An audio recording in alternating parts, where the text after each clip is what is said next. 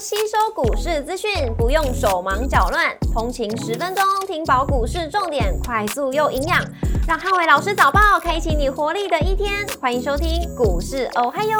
摩尔证券投顾林汉伟分析师，本公司经主管机关核准之营业执照字号为一百一十一年经管投顾新字第零一四号。大家早安，欢迎收听今天的台股我嗨哟。现在重点提醒，台股震荡格局，留意高低机器的轮动。礼拜二美股四大指数全数收跌，企业财报跟油价走高影响盘势的表现。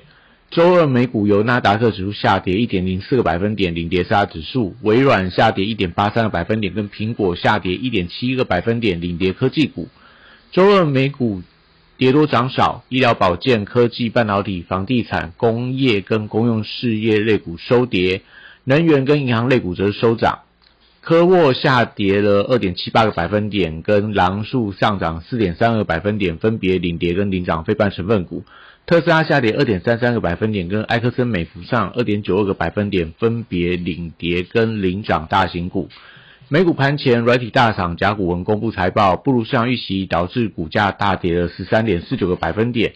连带影响美股科技股开盘走低。国际油价周二再创波段的新高，通膨压力升温也是导致美股盘中弱势的原因之一。苹果凌晨信息发表，相关的规格跟功能一如市场预期，盘中股价苹果呃一度跌超过两个百分点，也是盘中科技股跌幅扩大的主因之一。股市中间亮出黄灯，美元反弹跟美债率小跌，那震荡的格局留意到高低机器的轮动。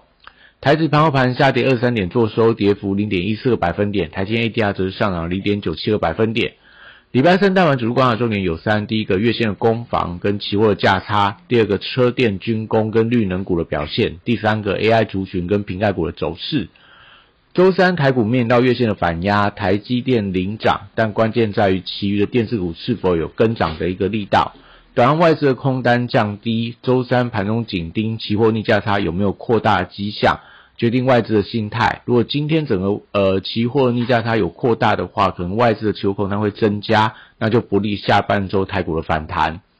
周三也是周选择权的结算，如果以大量区集中在一万六千四百点到一万六千六百点的区间，如果台币区贬的话，那可能结算在一万六千五百点到一万六千五百五十点的区间的几率较高。富贵三雄近期受惠到 ETF 的买盘，但缺乏利多，还是以这种震荡反弹的走势居多。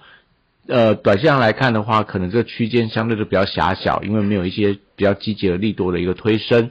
BDI 指数则是礼拜二出现了连续四天的上涨，所以散装航运礼拜三可以先看反弹的走势。那指标股可能留意到类似惠阳、世维航这些相关的一个散装航运股票。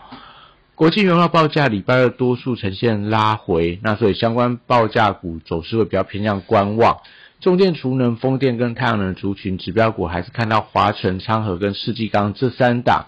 多方现行的股票，有没有先行出现表态而出量转强？那因为受惠到油价走高，节能的需求，我觉得会有利整个股价的一个反应。生技股避险的题材，防疫新药、医美跟原物料的股票，最近都有一些个别股在转强发动当中。那当然还是以顺势操作。生技股短线上来看，因为资金还有很明显的回流，所以会以个别股的表现为主。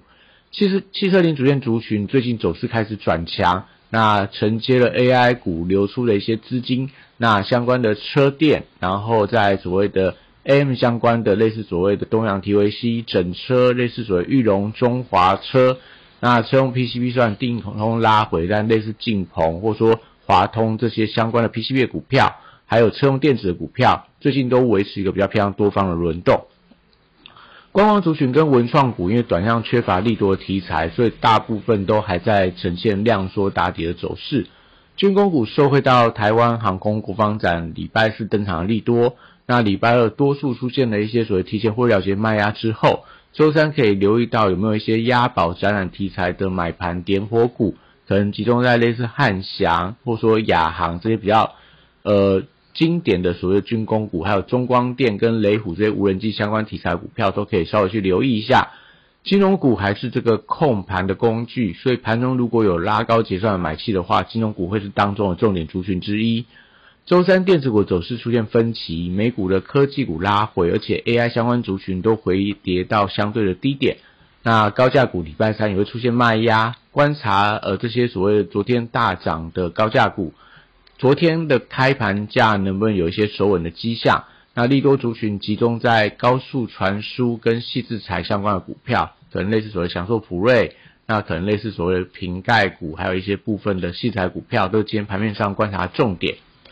笔电族群礼拜三留意到广达跟伟创低点能不能有效的守稳。那因为投信的结账卖压还是股股价疲弱的一个主因，如果持续出现创低的发展的话，容易引发所谓停损卖压，不管是在法人或说在一些散户的呃多杀多卖压，都会造成股价的压力。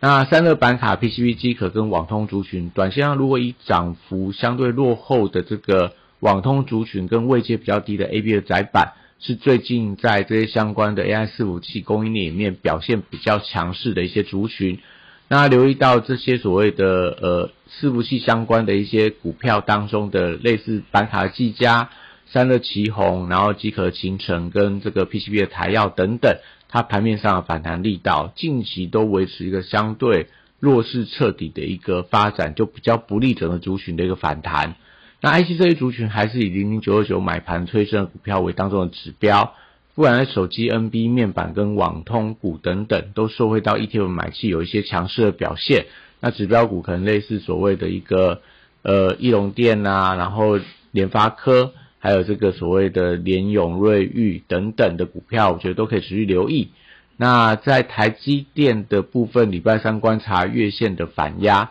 受惠到 ADR 的反弹走势。那今天台积能不能反弹站稳到月线的关卡？盘中还是要看到台币汇率的表现。如果台币汇率持续走贬，那当然对于整个台积电的一个反弹会造成压力。那礼拜三也要留意到有没有出现一些垃圾盘的风险，也就是说指数只涨台积电，但大多股票呈现拉回。那集体族群最近维持多方的走势，相关的指标股法人买盘不断，在群联跟微钢的部分都还是维持个比较偏多的格局。那西日彩礼拜三观察世星 KY 能不能重新登上股王的宝座。连带带动相关的高价器材的比价效应。如果今天四星 KY 转强，那当然我觉得整个所谓的高价器材，类似创意、力旺、M 三幺等等，都有机会维持一个比较偏向多方反弹的情况。那智远也受惠到安某的挂牌行情，短线上跌升之后，可以观察月线的反压能不能有效站上。瓶盖股观察周三新品发表后，Type C 跟光学镜头的族群能不能反映到利多的题材。那另外，在卫星通讯跟 MR 头盔都是这一次的新品发表看点之一。相关的低轨卫星跟 VR 相关的供应链的概念股，我觉得可以持续留意有没有一些联动的一个走势。那以上今天的台股还有，祝大家今天有美好顺心的一天。